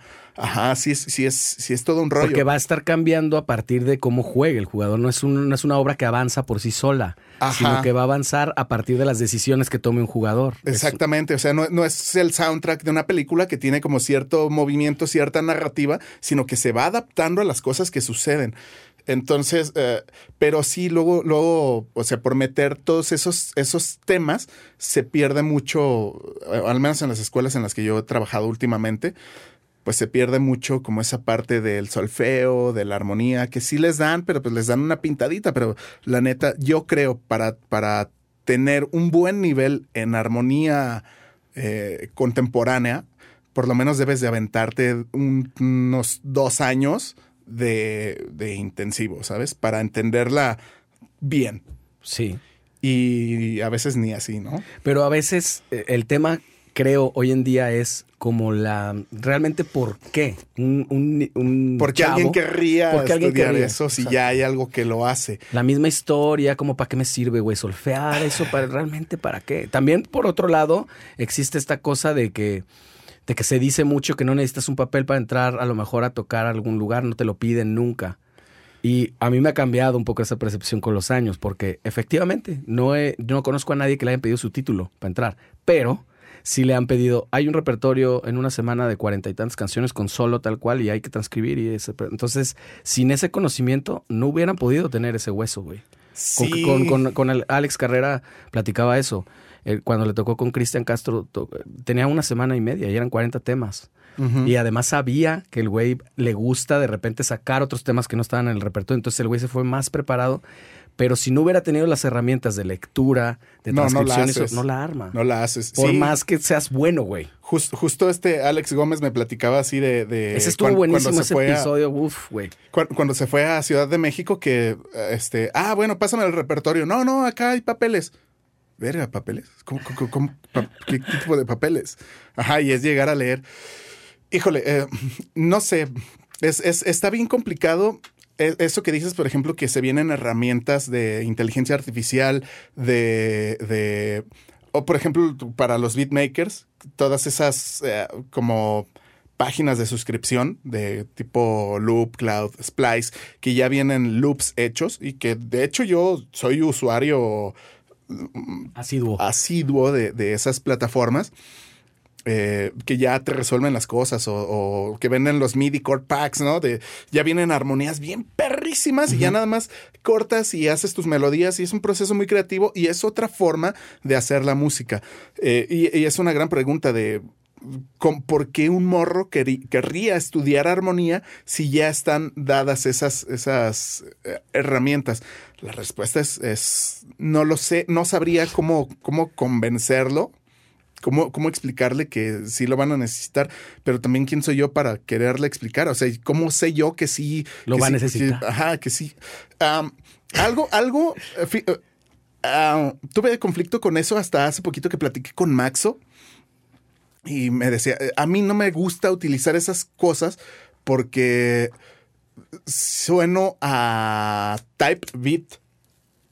¿no? Eh, y, eso siento que no está tan chido porque eh, algo que está sucediendo es que como todos usamos los mismos samples de, estas páginas de Splice, Loop Cloud, este, Arcade, o, hay más herramientas, eh, pues todos sonamos igual. Si usamos, pues son los mismos sampleos, las mismas librerías, los mismos loops, todos, que funciona bien como para, para clientes. O sea, porque a veces, por ejemplo, llegan los raperos y quiero sonar algo como tipo Drake. Ah, bueno, pues ya está, hay 40 librerías para sonar como Drake. Entonces. Pero si quieres proponer como algo nuevo, te vas a estandarizar rápidamente. Fíjate que es algo que me ha gustado, últimamente he estado trabajando mucho con el regional mexicano. Ok. Pero, pero cabrón, a mí siempre me ha gustado. O sea, no, soy tan villamelón ahí. O sea, no es solo por la chamba. Siempre me ha gustado y, las chevecitas con Ramón Ayala y todo eso. Ajá. Eh, pero últimamente he aprendido a apreciar mucho y siento que es un género que se está salvando o se va a salvar muy cabrón de esta ola tan dura de la inteligencia artificial, porque es demasiado orgánico. Es un género demasiado orgánico. Y siento que las herramientas, al menos las que yo he probado de inteligencia artificial, pues están, creo que muy lejos todavía. O sea, para hacer reggaetón, para hacer música electrónica, para hacer trap, para hacer hip hop, neta, te, metes y te, te, arma un beat y te entrega los stems y ya nada más, y ya queda una rola pero pues es como muy similar a todo lo que hacen todos, toda la banda. Ese es el tema. Es que yo pienso que en, general prácticamente la, la, universidad va tarde, casi en todos. Pues es que la, universidad analiza lo que está pasando. O sea, no, no se puede crear un plan de estudios de algo que no existe. Claro. Es que simplemente, yo siempre pongo también este ejemplo. Yo estuve en en una época donde no había redes sociales. ¿Sabes de qué me sirve una campaña publicitaria sin redes sociales? De absolutamente nada, güey. Porque no había, porque era antes del 2000. Claro. O sea, entonces esa se quedó completamente obsoleta. Obsoleta todo lo que estudiaste. Y, y hay muchas cosas que no cambian tanto, digamos, contaduría, estas cosas, pero aún así hay que estarse constantemente. No, y, y, todas esas también están, o ya lo están sufriendo, o lo van a sufrir muy cabrón. O sea, eh, ¿Qué tan difícil puede ser un, un, sistema que, que, neta te lleve las finanzas y haga tus declaraciones y haga absolutamente todo? O sea, no, no, lo veo nada difícil. ajá, o sea, te metes a, ChatGPT y le pides, oye, necesito un contrato con tal y tal característica. Y me encontré este, algo que se parezca, parezca a este contrato. Y agarras un, contrato de un productor mamalón, te lo adapta a, a la legislación mexicana y tal vez hasta con menos errores que los que tendría un abogado. Exactamente. Sí, creo que todavía tendría que revisar un abogado porque todavía esa inteligencia se equivoca y pareciera pero, pero, mira, es el entrenamiento de ChatGPT eh, llega hasta el 2021. Exactamente. O sea, y, esa madre sí. más y, ajá, eh, y esa madre sí, o sea, seguramente, seguramente ya tienen una que está entrenada al, día de hoy, pero pues esa, esa no, no creo que te la suelten no por es para tu suscripción de 9.90, ¿no? No, para nada. Y, todas estas cosas, eh, mientras estamos hablando, está cambiando. O sea, por ejemplo, como el audio, yo platicaba con Rudolf de eso. yo decía, no encuentro no, o no he visto, ignoro completamente si hay como algún tipo de inteligencia artificial para audio en vivo y el güey me decía así, güey. Hay unas, hay unas mixer que pones el bombo en el room donde estás, lo subes a la nube, lo analiza, te da cinco opciones de cómo ecualizar según el room que está. Entonces imagínate eso al rato que no sea con una nube, sino sea prácticamente de forma directa, estás en este lugar, porque no son presets, ojo, él analiza dónde Ajá, estás. Sí, sí, sí. Entonces ya te dice, aquí, para hoy, esto, estas, ahorita te da opciones, ni siquiera es tan, tan cabrón como para decirte, esto es lo... Pues que se va a ir perfeccionando. Todavía necesita tener alguien que decida, un humano. Pero ¿cuánto puede, o sea, con esa lógica, cuánto tiempo puede pasar para que ya decida solo? Pues, eh, ajá. No, no lo sé, pero o sea, ya hay cosas bien avanzadas. Por ejemplo, Isotope tiene una herramienta para mastering en la cual, pues antes, o sea, podías ecualizar en mid-side y en tal rango de frecuencia. Y ahora esta herramienta te permite como procesar la voz desde el master. Wow. O sea, este, aíslame esto y quiero moverle esto al canal mid, pero solamente las voces. Ay, cabrón. Está durísimo. Estás solucionando primero el problema antes de tener el problema, güey. Qué cabrón. Sí, la forma de pensar y es- ese tipo de inteligencia es completamente distinto, güey, al que uno puede pensar como ser humano. Entonces, esa- esas cosas, yo creo que todas las herramientas son buenísimas para utilizarlas, Sí. pero sí hay unas cosas que le empieza a asustar a muchos sectores. Eh, O sea, yo, yo uso mucho eh, Loop Cloud y hay una herramienta de, de inteligencia artificial rudimentaria, pero es inteligencia artificial que, eh, por ejemplo, busco un loop de hi-hats. Ok, este me gustó porque te tienes que sumergir, ¿no? En, en las librerías están indexados de cierta forma. Ok, este me gustó. Buscar por medio de inteligencia artificial y de toda la librería de que hay en la nube te arroja todo lo que se parece en sonido, en rítmica o en otra característica. Tú eliges como qué Wow. y esa madre, ajá, y ya no tiene que leer, o sea, no es que lea la metadata de la descripción de loop tipo Drake. No, o sea, lo analiza, lo escucha y te manda todo lo que se parece y te, y- y te arroja cosas de todas las tipos de librerías que hay que se parezcan a eso. Está, es, está es una cabrón. locura. Sí, te ahorra muchísimo tiempo. O sea, no sé, hacer un beat de hip hop, la neta, ahorita, entre utilizar Ableton, el push y estas, eh, eh, estas cosas como Loop Cloud, güey, en una hora haces una rola. Lo que te puede costar una semana. Dos, tres días, tal Por vez. lo menos, sí. O sea, a, a menos de la mitad te está ahorrando el tiempo. Y eso también hace que sea muy accesible y eh, también hace que se malbarate el mercado. Ese es, ese es creo que el miedo más grande de todos, de todos los rubros. Sí, por supuesto. O sea, ¿por qué alguien le pagaría a un diseñador por hacer un logo si, si ya hoy se pueden hacer imperfectos? Pues es que, ah, güey, tenemos... ¿Cuánto hace que liberaron ChatGPT? Ni un año tiene. No. No, en la pandemia no estábamos hablando de inteligencia artificial. creo que, o sea, ChatGPT creo que lo liberaron como en diciembre del año pasado. O sea, esto apenas empezó. No sabemos dónde va a terminar. Pues te digo, es una gran pregunta porque la respuesta es, no sé, Sí. no sé. ¿Estoy listo para eso? ¿Quién No sé. No sé.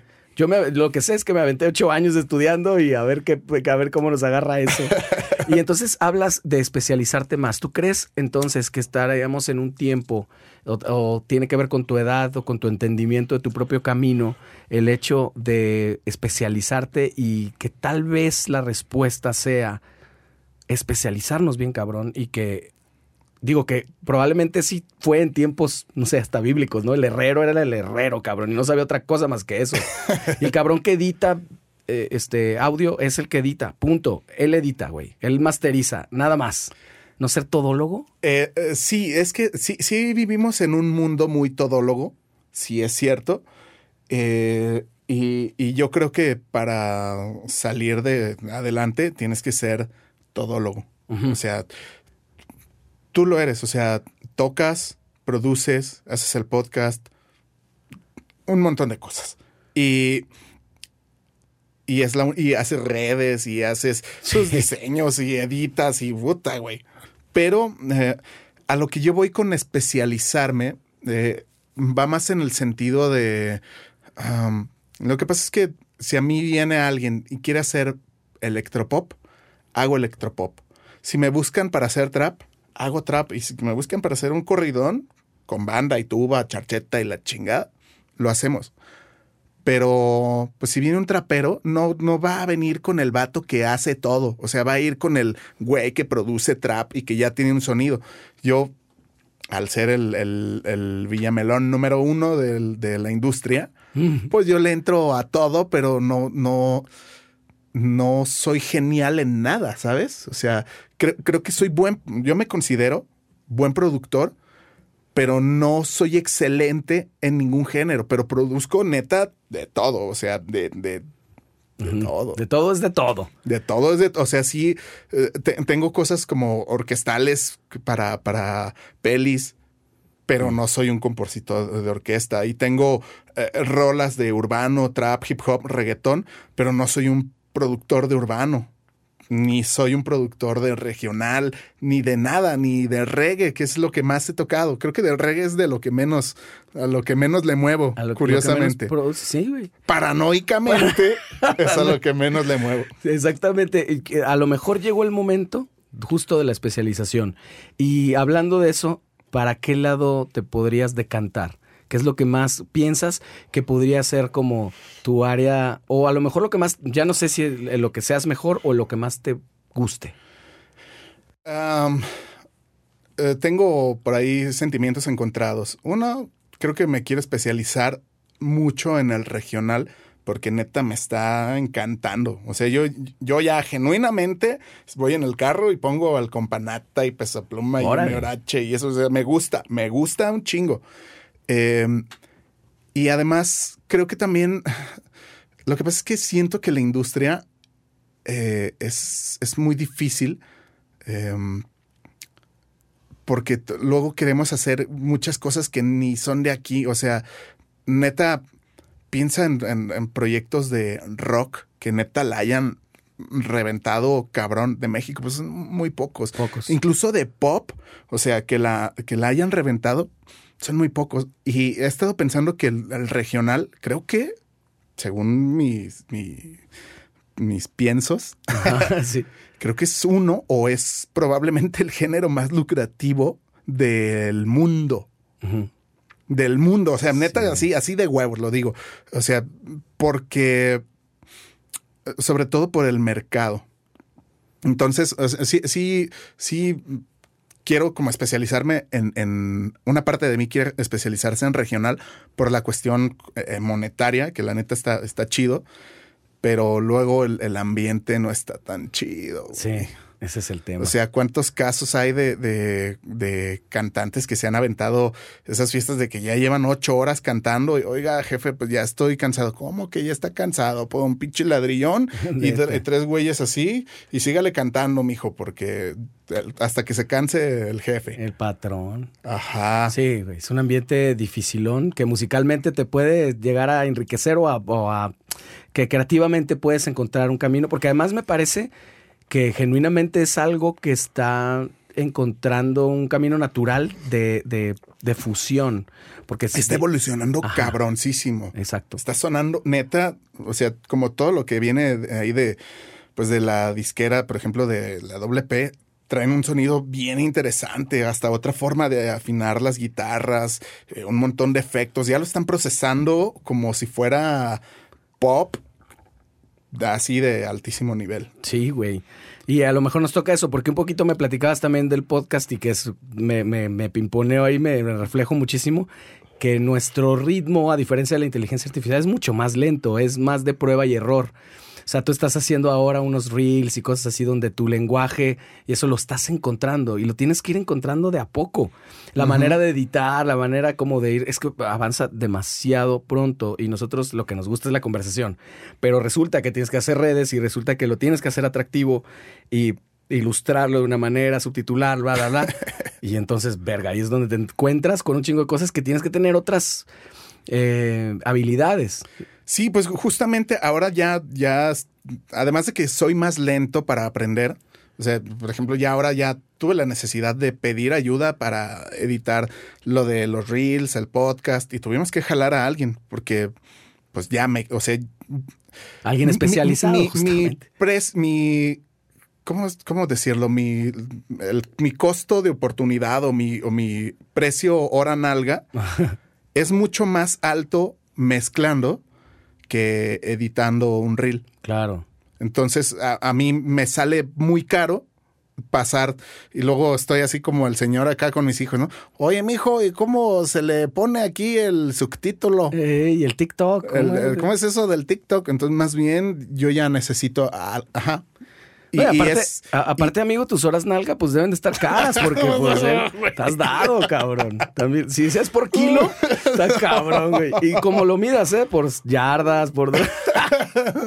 Ahí van a aparecer aquí una foto de mis nalgas al rato. Exacto. No, porque no sé hacer eso. Necesito contratar a alguien que lo haga por mí, güey. Mm. No te creas, pero... Es eso de, jugarle al, al todólogo. Y yo ya, pues yo ya no puedo. Y es un poco también porque veníamos de esa generación que pasó de, ser especialista a cuando nosotros nos tocó dar clases. No, güey, lo que viene es ser todólogo. Tienes que saber redes, tienes que saber music business, ta, ta, ta, ta. Y eso era como, digamos, tan 2014, tan 2015. Y ahorita puede ser que otra vez no, güey. Ya no te especialices porque hay cosas que te lo van a hacer por ti. Que lo hacen por ti. Sí, como, como los subtítulos, o sea, nosotros no, nos ponemos a escribirlo, o sea, pero luego los subtítulos se sacan ahí cada mamada, por eso nos soltó el otro día un reel que decía, y tocó en el Hell and Heaven, pero con, con G. Hell. Simón, sí, no, a mí, ¿sabes yo cómo me divierto mucho con los subtítulos en inglés, güey? Son divertidísimos porque hace como un bad English que dice, no, eso estuvo perrísimo y lo pone, it was very dark. no mames, o sea, me da ideas para el bad English buenísimo. Pero no, creo que tarden en cargarle el, Mexican style. No, y de hecho depende de dónde lo hagas. El CapCut tiene, es un poquito mejor que directamente YouTube, por ejemplo. YouTube lo tiene, es muy ah. pobre. Pero hay unos, sobre todo de paga, donde vaya que sí, güey. Hasta le pones español México y entiende esas cosas. Y... Español México, pero de. De, la calzada para allá. De la calzada para allá. y de la calzada para acá. ¿Qué sigue para Julius? Para Julio Lara. Fucking Julius is dead. Fíjate, es mucho que no te decía eso. Eh, bueno, no sé. Eh, justamente en estas últimas semanas me han llegado muchas propuestas de, de trabajo y, y grandes, o sea, aterradoras. Ay, cabrón. Y creo que hablé con Félix y le dije, güey, Casa Groovy o te culeas, pero pues hay que estar al nivel en todo. Y Félix ha, ha sido un complemento muy cabrón para mí en, en, en, cuestión de trabajo, porque dentro de eso querer ser todólogo, hay algo para lo que soy bien pendejo y es para los negocios. Ok. Soy bien, o sea, soy muy bueno con estrategias de negocios, pero el, llevarlas a cabo requiere otras habilidades, eh, desde manejar una agenda, hacer contabilidad, cosas así que, que no soy tan bueno. Entonces ahí sumamos súper chingón y hicimos, estamos haciendo una mancuerna increíble. Félix también sabe producir, Félix también sabe editar, mezclar, hacer todo. Sí, es muy bueno. Pero, pero no, pero no nos empalmamos. O sea, yo también sé, sé, vender, sé, pero, güey, tú eres mejor en esa área. yo te ayudo, tú eres el responsable de esa área y, y, yo soy el responsable del área del estudio pero también me ayudas. Félix a veces me ayuda, por ejemplo, a editar. Este, o me ayuda a, no sé, llevo seis horas así pegado en la compu que estamos grabando y oye, dame chance de ir a comer. Él va, sigue traqueando, ya tenemos como todos los procesos bien claros, bien estandarizados de cómo, cómo se deben de hacer las cosas y, y, nos ayudamos. Entonces, pues yo le dije, güey, ¿vamos con todo o, o, o me voy? Wow. Y, pues Casa Groovy creo que es, es un proyecto que está teniendo muchísimo crecimiento. Sobre todo siento que encontramos como una fórmula de trabajo eh, más B2B, como, como, o sea, no, no trabajar tanto directamente para clientes, sino más bien para empresas. O sea, no trabajar para el artista, sino trabajar para la disquera del artista. Eso te trae más cosas porque eh, no sé, si trabajas para el artista, llega, quiere producir una canción, la producimos, chingón, bien. Pero nos toma casi lo mismo traquear una rola que traquear un EP. ¿Qué tal? Y, y cuando, ajá, al menos en, en ciertos géneros. Entonces, cuando trabajas para la disquera, pues llegan y es, ok, en el día vamos a trabajar con este artista y es un disco completo y en la noche hay que trabajar con este otro artista y es, son seis rolas. O sea, y y eso nos, nos ha funcionado un chingo. Por ejemplo, estaba acordando de la putiza de eh, julio, en el mes de julio, hicimos 27 canciones. Ay, güey, qué chingón. Es una, No, es una mames, fábrica de es- canciones. Es una verguiza. Sí, es una fábrica de, de Qué canciones. chingón. Pues es que eh, responde además de una manera, creo que adecuada a los tiempos en los que hay que estar produciendo mucho. Sí, e- e- es que esa fórmula de, pues ya sabes, antes tardábamos dos, tres años en pulir un disco y lo sacábamos completo. No, ahora uh, el artista tiene que estar lanzando, pues la música se redujo a ser un contenido. Entonces, como contenidos, cada seis semanas, luego cada cuatro semanas. Cada, ¿Cuántos sencillos le cuentas a Bad Bunny al año? ¿40 sencillos? ¿Cuántos lanza Peso Pluma por año?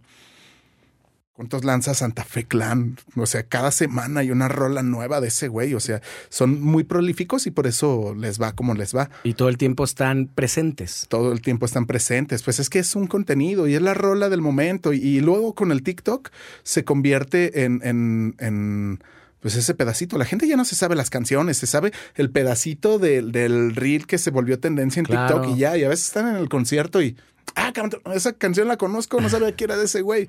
Habría que entonces volver al formato de jingle y pensar Casi, en casi. artistas de jingle. Sí, o sea, de- hecho, yo estoy tratando ya de, de- de pensar en eso como cuando estoy produciendo, buscar ese, ese momento Viral. TikTok viral de la canción. Y a veces no tienes que hacer, que producir pensando totalmente en eso, pero son dos, tres tuerquitas que le aprietas para que se convierta en un, en un reel de TikTok. Y justo también, eh, eh, por eso, un reel de TikTok. ¿Está bien dicho eso? Soy el señor. Señor, dijo, Señor. Un, dijo un sinsentido, señor. Es- esos memes del TikTok. Eh. Ay, cabrón. Sí, bueno, pues es que también es lo que nos toca un poquito, güey. Por eso vienen las nuevas generaciones para que nos explique. Yo tengo un hijo de 13 años y otro de 8, ellos le entienden bien. Y hay muchas cosas que me están diciendo, estoy en TikTok por ellos, que realmente yo subo un reel, que no sé si sean reels o subo un TikTok y me salgo, güey, porque como que medio me abruma un poco el, el- el formato, no es para mí. Yo todavía soy de Facebook, güey. no, güey, el Facebook ya está bien muerto, cabrón. Sí, es para viejitos, güey, ¿te das cuenta? O sea, ya ni siquiera el Instagram, güey, porque mis hijos no, no, no siguen ese TikTok full y seguramente viene otra cosa después. Siempre, siempre. Sí, eh, pues es eso, como tratar de, de entender y, y adaptarte hasta donde. O sea, sé que va a llegar el momento en el que, en que, en el que ya no comprenda el mundo. Claro. Y, y no está lejos. O sea, Y no está mal también. y, y no está mal. Hay que hacer las paces un poco también con eso, ¿no? Y dejarle el rollo. Pero hay ciertas cosas en las que sí te has hecho experto y te ha costado muchos años y que están rindiendo frutos, güey. Y la neta me da mucho gusto y yo los veo. Son muy talentosos, tanto Félix como tú. Este, soy fan también de su podcast. Va- vale muchísimo la pena, amigos. Vayan a verlo. Dejamos, de- obviamente, los links de Musicando la Industria. Me parece un nicho muy importante y que estaba un poco descuidado de este contacto directo con la gente que está detrás de. Y bueno, las anécdotas que salen ahí están poca madre, güey. Y me dices que justo estás encontrando también mucho aprendizaje personalmente. Sí, pues es, es conocer y trato de jalar de todo, o sea, desde viejos lobos de, de la industria, pero también yo aprendí cuando empecé a dar clases en universidad que tienes que acercarte a los morros. O sea, porque ellos son los que entienden qué es lo que está pasando con el mundo. Y creo que es algo que me ha ayudado a mantenerme vigente en cuanto a mi forma de trabajo, en cuanto a mi sonido, el, estar cerca de, de la chaviza. Y siempre eh, trato de tener a, a alguien, o sea, que esté empezando los 20 ahí a un lado para, para producir. Me ha ayudado mucho. Además de que también tengo mi, mi fabriquita de estudio de mercado en mi casa. O sea, sí, o sea, yo estoy pegándole a los, a los 40, mi esposa está en los 30, mi hijo más grande en los 20, la que sigue en los, en los 10 y la chiquita que también tiene, está por cumplir 6 años, ¿no? Tengo pues tienes el universo tengo, tengo, tengo acceso un poquito a todas las generaciones. Eso está bien chido. Y trato de, de, mantenerme al día hasta donde me da la vida. Y hasta donde nos dé. Hasta donde nos dé. Pues te agradezco muchísimo tu tiempo, mi querido Julius. Muchas gracias. Acá es tu casa y pues estamos ahí pendiente de todo lo que haces. Me dejas, por favor, todos tu, tus, tus links y todo ese rollo. Claro que sí. Pues chido por la invitación, amigo. Y pues cuando quieras nos echamos uno allá en, Casa Groovy. Cuando me digas, puestísimo. Venga. Muchísimas gracias, mi Julius. Nos vemos la próxima. Arre. Arre.